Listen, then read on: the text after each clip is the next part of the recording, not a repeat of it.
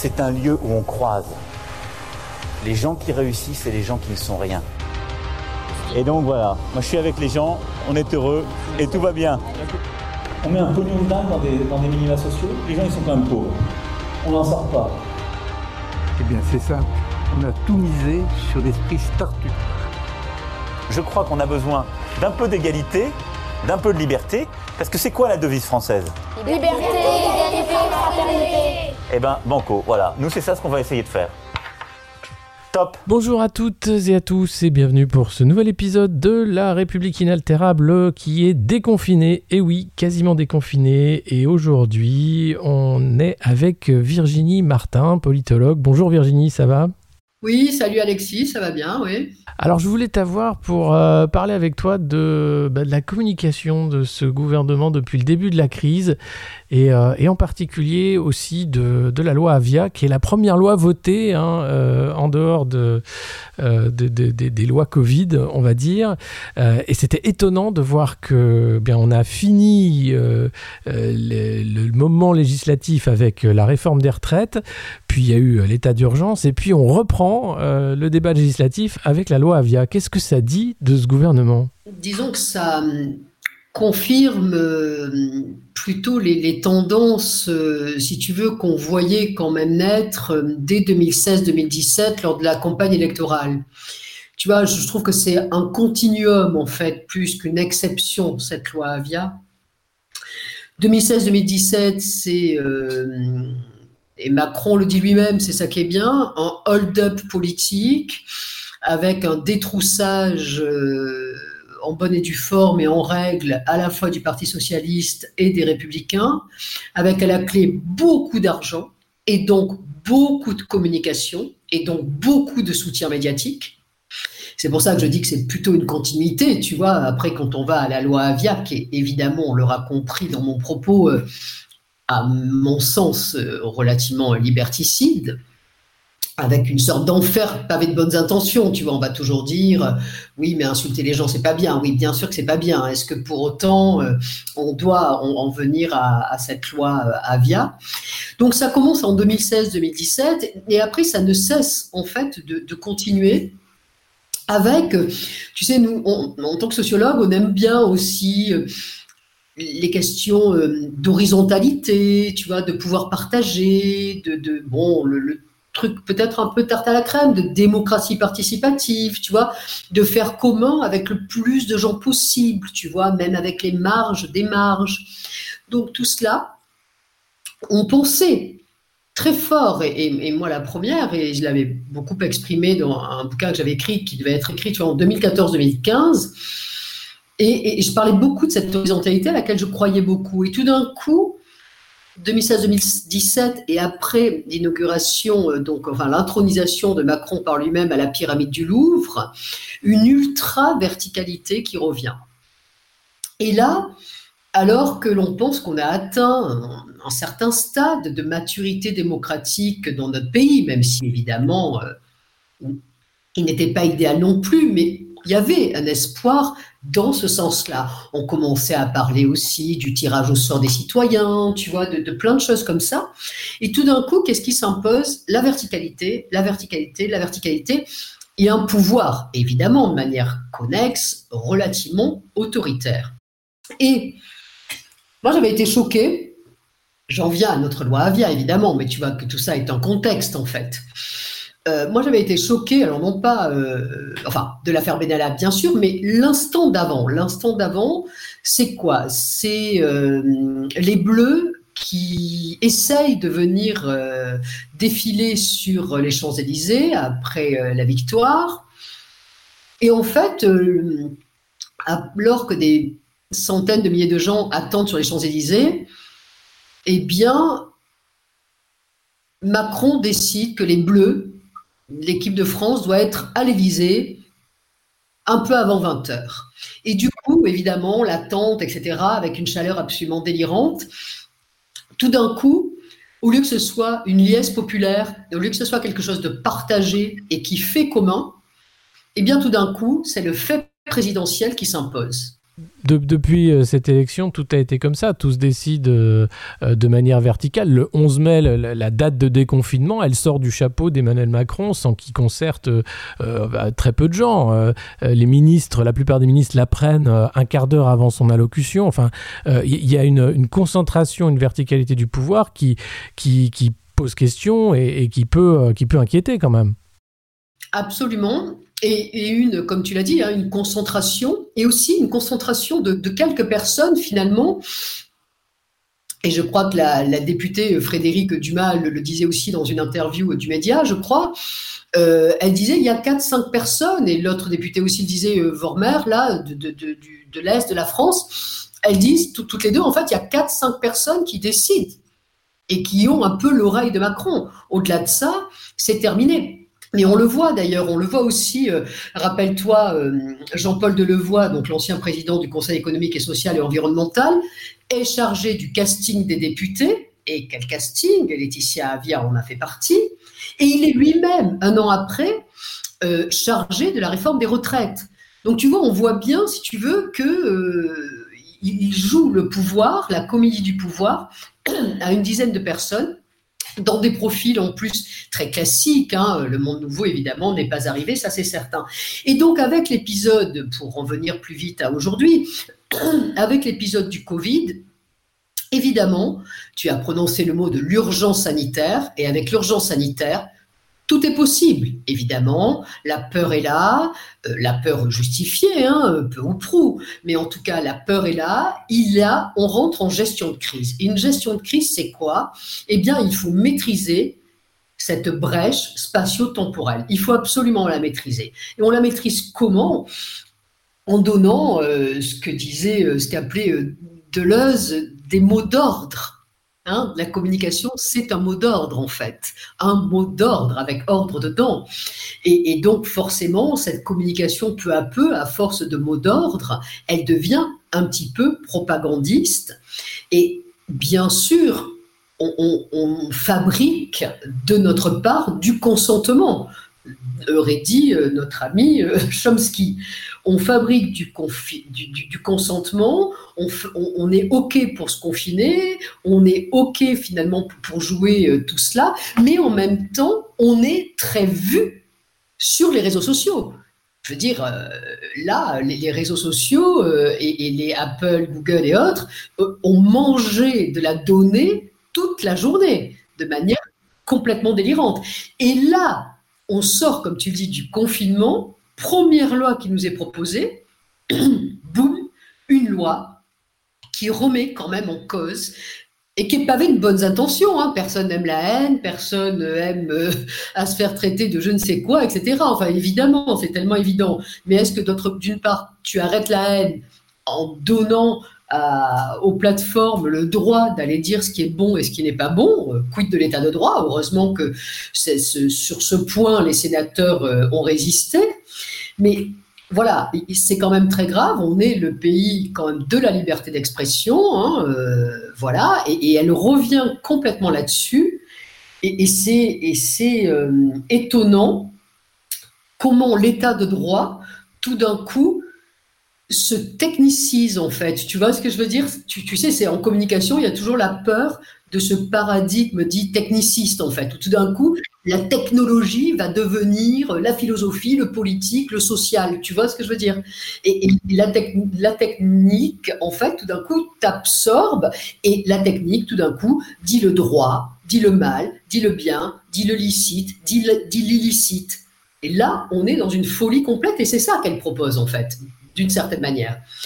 Donc euh, voilà, c'est d'une part la loi en elle-même est grave et d'autre part elle s'inscrit dans une séquence de pouvoir hyper verticalisé, très solitaire. Quand je dis solitaire, c'est une bande de dix personnes, c'est pas forcément qu'une personne, c'est une personne et demie, tu vois ce que je veux dire.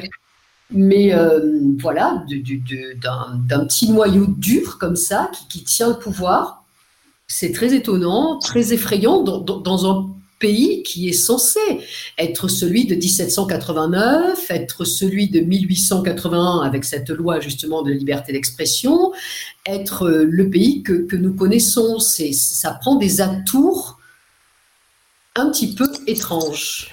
Mais euh, est-ce qu'il y a un, risque réel sur la démocratie en disant euh, on, attend 2022 en disant on va revoter, on fera pas la même erreur qu'en 2017 Or, on voit déjà la petite musique qui arrive attention, Marine Le Pen, attention, machin. Euh, je vois pas en quoi d'ailleurs Emmanuel Macron serait un, rempart pour sauver la démocratie quand on voit la façon dont il a traité les manifestants des, Gilets jaunes, la façon dont il organise le pouvoir et, la censure. mais comment on peut en arriver là? Enfin, qu'est-ce qu'on peut faire pour euh, inverser la vapeur et, sauver ce qui reste à sauver, c'est-à-dire le débat public, la pluralité du débat public et euh, des contre-pouvoirs qui sont euh, effectifs?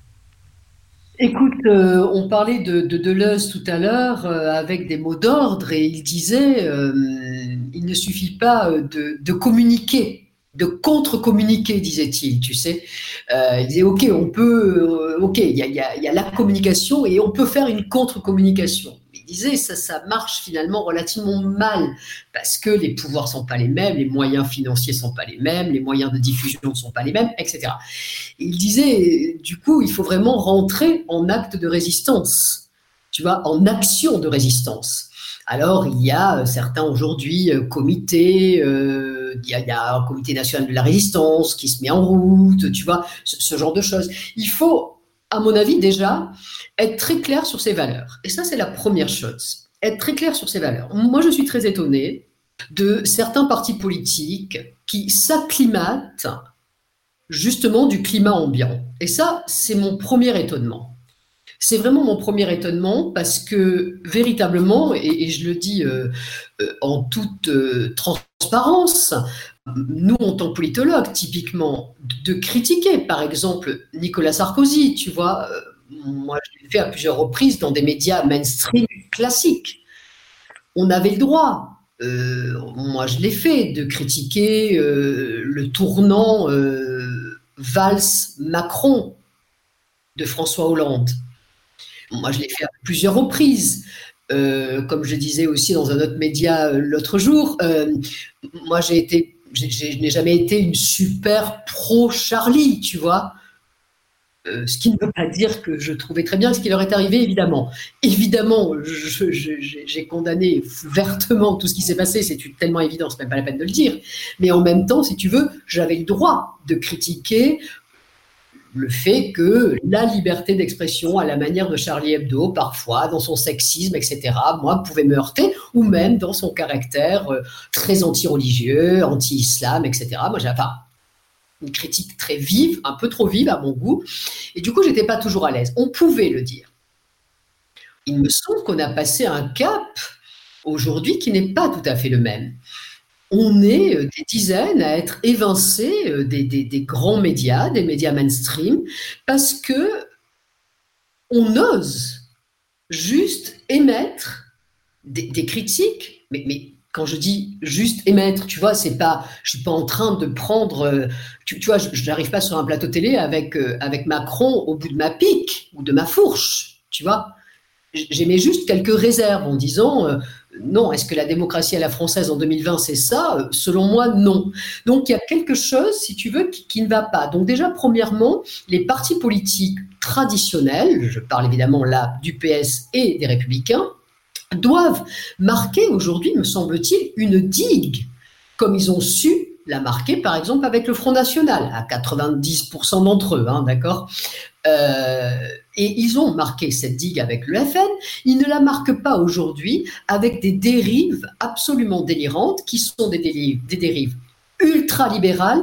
Mais attention Alexis, il faut rajouter à cet ultra-libéral économique et financier, il faut rajouter de l'autorité c'est-à-dire, en fait, on frôle avec quelque chose d'illibéral. Complètement. Tu vois? Mais la, loi Avia, elle, elle est à l'encontre des lois libérales de 1881 qui, qui jugent a posteriori. Là, on demande aux plateformes, à des, à des acteurs privés, de faire la police a priori pour euh, éviter des amendes. Enfin, on est dans, dans un délire totalement illibéral. Euh, et, c'est exactement ça. C'est là, c'est là où, où, il y a quelque chose de malhonnête dans cette histoire. C'est-à-dire que on, nous explique que c'est un modèle libéral, mais c'est un modèle libéral qui a un besoin d'État pour plaquer son autorité. Et là, ça ne va plus. Parce que le modèle libéral, tu vois, là, euh, au philosophe Ruvenogien, qui est mort il n'y a pas très, très, très, très longtemps, ben, tu vois, Ruvenogien disait quoi? Il disait, mais attendez, moi, d'État, j'en veux pas. Je veux une éthique minimale de l'État. Je veux pas plus. Me gonflez pas, l'État. L'État ne vient pas de me dire si je dois euh, fumer, pas fumer, faire 10 000 pas par jour, 3 000, 5 000, 3 kilomètres, tu vois non, l'État ne vient pas. Et évidemment, il était en cela euh, certainement euh, plus proche un peu, tu vois, de la biopolitique à la Foucault, on va dire, pour, la faire vite. Mais, mais tu vois, ça, c'est du, ça, c'est ou des libéraux de droite, tu vois, ou des libéraux libertaires. Enfin, il y, a tout un pont qui existe, tu vois, de, de l'État minimal.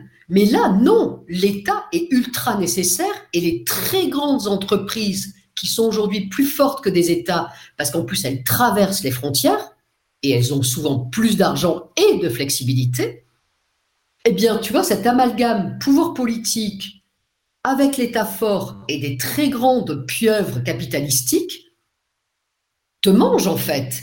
Et c'est à ça qu'il faut résister. C'est pour ça que je pense qu'il faut parler autrement aujourd'hui. Mais tu parlais de, des partis euh, traditionnels d'opposition qui, eux, là où ils avaient fait une cassure nette avec le Front National disant que c'était pas un parti qui était compatible avec la République, ce que Nicolas Sarkozy a cassé d'ailleurs, hein, en, disant que non, maintenant le temps était venu hein, de, faire entrer le FN dans la danse. Euh, on, a l'impression que les oppositions sont extrêmement timides, voire que ça les gêne pas tant que ça, de voir que des citoyens français ont été éborgnés, ont perdu des mains, que euh, un jeune est mort lors d'une fête de la musique, qu'une grand-mère à Marseille, en fermant ses volets, euh, s'est fait tuer par un tir de grenade lacrymogène. Tout ça, visiblement, ça gêne personne. C'est violence en fait de l'État, euh, autorisée par un président isolé et totalement euh, adepte de cette euh, répression. moi, je suis profondément choqué. Je trouve que ça disqualifie totalement et le gouvernement et ceux qui ont touché de près d'exercer un quelconque pouvoir, cette violence. Entièrement d'accord avec toi, d'autant plus que tu vois, et je pense aussi au préfet l'allemand dans, ta, dans, ta, dans ton énumération, tu vois, on avait aussi été habitué justement à un peu plus de probité, un peu plus d'éthique politique. Rappelle-toi, on était avant euh, cette ère euh, bizarroïde, on était aussi dans les moments où, quand tu faisais une bêtise politiquement, on te mettait dehors, on te dégageait, tu vois. Là, on, ne dégage plus personne. Tu vois, Avia, Laetitia Avia, la députée, est accusée quand même par ses propres collaborateurs d'homophobie, de racisme et de sexisme. OK? Et elle va promouvoir une loi pour lutter contre le racisme, le sexisme et l'homophobie. On est chez les dingues, tu vois, on est vraiment, on marche sur la tête. Normalement, une députée comme cela, déjà, elle devrait être convoquée justement par le pouvoir en disant là, ça ne va pas.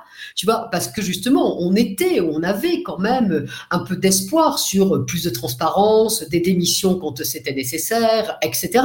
Non, on est revenu, on est revenu. Je, déteste comparer les époques, je déteste ça. Mais on est revenu d'une certaine manière, euh, je sais pas, au diamant de Bocassa des années 70, tu vois, où, le pouvoir faisait finalement un peu n'importe quoi. Et on a pensé, grâce au web, à la démocratisation d'Internet, qu'on allait aussi être, nous, citoyens, acteurs et actrices de la démocratie. Et au contraire, on nous en prive de plus en plus. Et comme tu disais, donc pour en revenir aux partis plus traditionnels, de gauche comme de droite, oui, je trouve qu'ils sont très timides. Ils s'opposent tout en jouant le jeu. Euh, quand on regarde les comptes Twitter euh, des, différents acteurs et actrices politiques du PS et des Républicains, eh bien, les Républicains sont peut-être un peu plus euh, acharnés. je trouve. Et ils sont très timides. Alors, euh, certains euh, filment euh, leur chien, leur chat, un match de foot, tu vois. Et, ou bien, ou bien alors certains font des belles tribunes. Ils voient un peu si comment l'opinion réagit et hop après ils retournent au bord de leur piscine, tu vois. Et, et c'est très étonnant parce que d'abord il y a la place, il y a la place d'un grand leader de gauche, etc. Je pense que vraiment le peuple de gauche, comme on l'appelle, attend cela. Le peuple de droite attend cela aussi. Mais on voit euh, comme si, euh, si tu veux, comment dire, comme si il était devenu tabou euh, de, faire partie des, opposants à un système qui dérive, parce que le système dérive. Alors je ne sais pas pourquoi.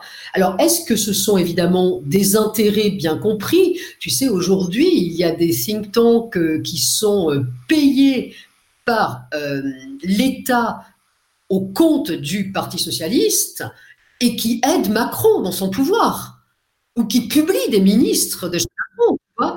Donc cette confusion des genres dans, dans, cette espèce d'élite politico-médiatique parisienne, est-ce qu'elle a complètement pété les plombs à cause de cet enjambement qu'a fait Macron du centre droit, du centre gauche, tu vois?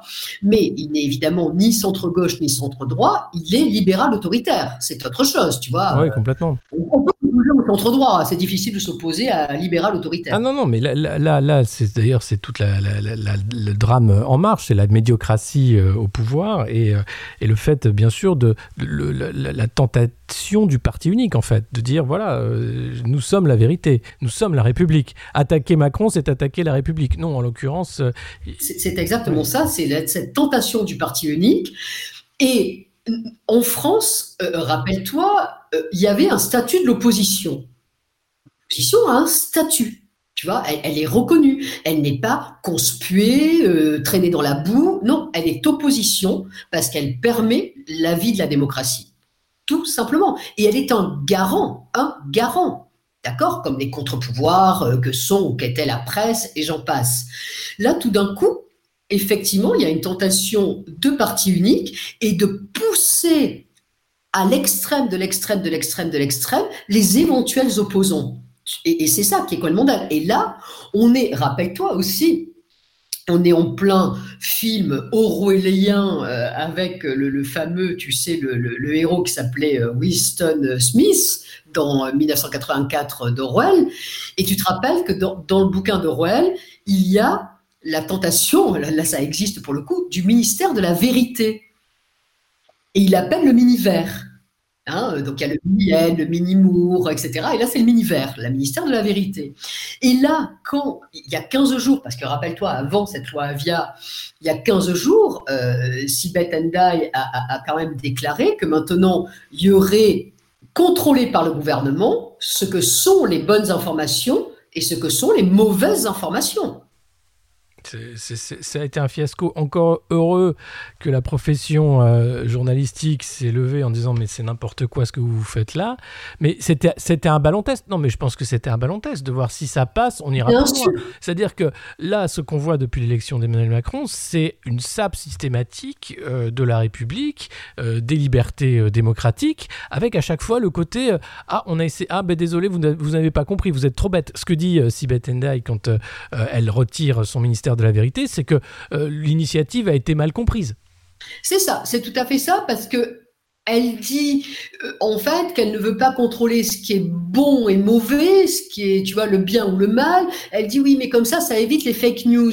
Alors, et rappelle-toi, rappelle-toi le dispositif euh, délirant de ce truc. C'était les journaux qui avaient des cellules de fake news depuis deux ans révolues avaient le droit d'apparaître dans leur truc. Mais, mais, mais, mais mais comment cette idée peut naître? Comme tu dis, après aussi, c'est des ballons d'essai. Mais est-ce qu'on peut à un moment euh, euh, envisager euh, un réveil de l'opposition? On est vraiment dans, ce système panoptique, être vu et voir. Donc tout d'un coup, il y a quelqu'un qui voit, et même si cette personne ne te voit pas au sens d'humain, de toute façon la technique te voit, donc très bien. Et toi, comme tu as compris que tu étais vu, partout, partout, partout, sans voir vraiment tes, contrôleurs, on va dire, eh bien, tu intègres une forme de censure, tu vas minorer tes propos, tu vas faire attention, etc., parce que tu sais finalement que tu es dans cette société, alors, de contrôle, tu vois. Michel Foucault parle au départ d'une société disciplinaire, tu vois. Bon, ok, euh, notamment avec la prison, etc. Et peu à peu, il dit, on dévie sur une société de contrôle. Mais quand Foucault parle, tu vois, les, dires de Foucault, de Foucault des années 70, on va dire, à 2016, on pense qu'on a fait des progrès. Tu vois, on ne, dit pas qu'on jette Foucault et qu'on pense que tout ça est révolu, on n'est pas idiot. Mais voilà, on se dit que bon, grâce justement aux leçons des Foucault, des, des je sais pas, des, euh, des Chomsky, euh, des Deleuze et j'en passe. Bon, ok, on a compris, on a un peu lu 1984, on a compris, on n'en veut pas et on va vers du mieux, tu vois. Et tout d'un coup, 2016-2017, cette élection nous fait reculer et nous demande de reprendre Foucault en main, euh, tu vois, et de, reprendre notamment son concept de société de contrôle. La loi Avia est une société de contrôle assumé. Mais totalement assumé, d'ailleurs c'est le mot-clé hein, de la Macronie, j'assume, euh, que ce soit les insultes, les comportements déplacés, euh, les lois pourries, ils assument tout. Euh, et c'est ce qui fait euh, leur force. Euh, c'est euh, en fait ce qu'il faut lire et entendre derrière j'assume, c'est je vous emmerde. c'est ça en fait. Et, et, et c'est la force de cette communication permanente. C'est-à-dire que à la Trump, un mensonge chasse l'autre et on n'a pas le temps de les rattraper. Moi, je suis très contente que tu parles de Trump, Alexis, parce que depuis le début, euh, beaucoup de gens me disent oui, mais tu te rends compte, on a la chance de ne pas avoir Trump. Mais c'est pareil. C'est exactement pareil. C'est du libéralisme économique, financier qui fait la parpelle aux grands groupes très puissants, avec l'autorité de l'État qui joue comme il en a envie. Donc, euh, il faut arrêter de penser que, nous sommes euh, sous la présidence euh, de quelqu'un qui s'inscrit dans les pas de l'esprit de la démocratie à la française. Non, ce n'est pas vrai. Ce n'est pas vrai. Et je voulais aussi dire autre chose par rapport aux oppositions, euh, notamment PS, que je trouve finalement beaucoup plus timide que celle des républicains. Prenons l'exemple de la maire de Paris. Moi, je suis très étonnée la maire de Paris est une grande figure socialiste. Elle se tait quasiment sur deux choses. Elle se tait sur les éborgnés dans sa propre ville et elle se tait sur la réforme des retraites. Mais qu'est-ce qu'on fait en tant que dirigeante socialiste de haut niveau quand on se tait sur ces deux pans? On n'a plus rien à faire. Mais on approuve. Ça veut dire qu'on qui ne dit mot consent. On ne pense qu'à sa réélection, surtout, Alexis. Tu vois ouais. Et c'est ouais. surtout ça l'histoire. Moi, j'ai été très étonnée, honnêtement, peut-être un peu, un peu naïvement, mais c'est vrai que, étant habitué, parce que regarde, si on n'avait pas été dans ce parti unique, d'accord qui enjambe comme ça euh, la gauche et la droite.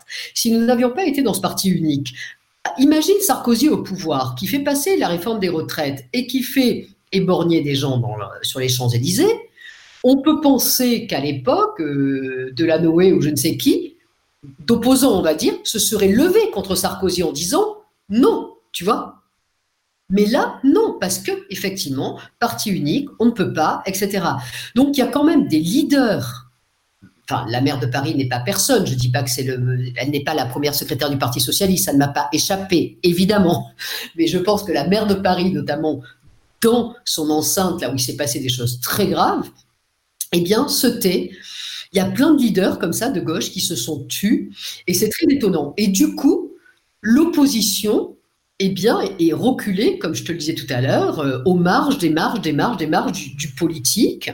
Et, et, en plus, et du coup, du coup, du coup, elle est, comment dire, bah, du coup, elle est, euh, elle est euh, conspuée, elle est critiquée, elle est caricaturée, tu vois. Ah, si tu n'es pas Macron, tu es forcément Marine Le Pen aujourd'hui, tu vois, grosso modo, c'est ça l'idée. Hein. Ouais, ou Jean-Luc Mélenchon, euh, qui sont les, les deux opposants visibles, parce que eux se font le boulot, quoi. C'est-à-dire qu'en fait, ils mettent la barre là où elle doit être mise, tu vois, au regard de, de ce qu'il y a à dire.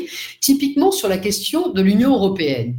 L'Union européenne, qui est, qui est, quand même, qui a fait, qui a été un fiasco absolu dans cette crise du, du coronavirus. Fiasco absolu aucune concertation, rien.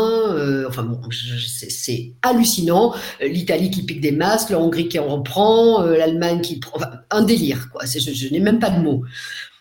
Mais là encore, quels sont les, les, les comment dire Est-ce qu'on a le droit de critiquer l'Union européenne aujourd'hui? Est-ce qu'on a le droit? Dès qu'on critique l'Union européenne, alors ça y est, on est encore renvoyé au piquet en disant Oh, toi, tu es certainement une nationaliste populiste qui n'aime pas je ne sais pas quoi. Tu vois? Mmh, mmh. C'est compliqué, alors qu'on ne fait qu'interroger. Est-ce que finalement, la question, c'est de retrouver la souveraineté? Point d'interrogation, et de rebattre notre monnaie, par exemple. Ou la question, au contraire, c'est plus d'Europe, une vraie, et peut-être pas à 27, peut-être qu'à 10, tu vois, revenir, je ne sais pas. Mais on ne peut même plus interroger. Penser, aujourd'hui, est devenu, penser, interroger, est devenu enfin, et, complètement, on, a, on nous a privés de cela. Et privé, alors, je, veux revenir là-dessus justement, mais on, nous prive de cela et on nous prive du, commun. On, travaille beaucoup les individualismes et aussi on, nous fait devenir consuméristes de plus en plus, de plus en plus, de plus en plus. Tu n'iras pas à la plage, mais tu iras euh, dans le magasin Zara, euh, Etam ou je, ne sais euh, quel magasin. Euh, donc on, voit bien, si tu veux, que la citoyenneté, mais c'est un mot, on dirait que c'est un mot des années euh, du siècle dernier, tu vois. Hmm. Et alors que c'est un mot en France qui devrait être complètement normal. Et priver ce pays et, et, américaniser ce pays du point de vue de la politique, c'est-à-dire le rendre apolitique, c'est extrêmement grave parce que c'est ça qu'on est en train de faire. D'accord? Quand Macron dit les idéologies sont mortes, les idéologies, on s'en fout, d'une part, il ment puisqu'il a, lui, une idéologie qui est à la fois libérale et autoritaire, premièrement. Mhm. Et deuxièmement, non, on ne se moque pas des idéologies. On ne peut pas s'en moquer parce que l'idéologie, c'est aussi ce qui derrière crée du politique et le politique, c'est ce qui crée du commun. Le politique est un art majeur, selon moi, un art majeur on en fait un acte de, consumérisme le plus abject. Parce que le nouveau monde d'Emmanuel Macron, c'est un casting en fait euh, d'entrepreneurs, euh, de gens issus du privé qui ont aucune culture philosophique ou politique, qui sont des arrivistes pour la plupart, euh, des carriéristes, et qui ne voient pas en fait la, portée importante politique de ce que c'est dans la construction sociale. Pour eux, il s'agit de gérer un pays comme une entreprise, et dans une entreprise, il n'y a pas de démocratie. Quasiment pas. Mais bien sûr, tu, sais, Alexis, c'est l'histoire des, années 80 euh, chez Reagan et Thatcher sur ce qu'ils appellent, euh, ce qu'on appelait à l'époque le New Public Management. Tu vois, cette espèce de truc qui dit euh, bon, allez, l'État, pour moins être endetté, pour être efficace, parce que c'est pour ça, hein, au départ, qu'ils font, soyons pragmatiques, soyons rationnels et gérons l'État comme une entreprise. Alors, comme tu le dis, déjà, euh, l'État ne peut pas être une entreprise. Et, pourquoi? Mais déjà parce que dans une entreprise, déjà, bah, on ne veut pas d'enfants, on ne veut pas de vieux, on ne veut pas de gens malades. Quand euh, quelqu'un est malade en entreprise, bah, c'est la sécurité sociale qui va pallier l'absence de la personne. On ne veut pas de gens qui sont déficients intellectuellement parce qu'ils ne pourraient pas euh, subvenir justement aux besoins de l'entreprise. Donc il y a tout un il y a à peu près, euh, je vais caricaturer, mais en tout cas, il y a bien une personne sur deux que l'entreprise ne peut pas absorber, même quand elle joue aujourd'hui une partition éthique, responsabilité sociétale de l'entreprise, tu vois, tout cela. Bien sûr qu'aujourd'hui l'entreprise fait attention, mais est-ce que c'est à l'entreprise à faire attention et à être inclusive et à l'État à exclure? On est chez les dingues, tu vois.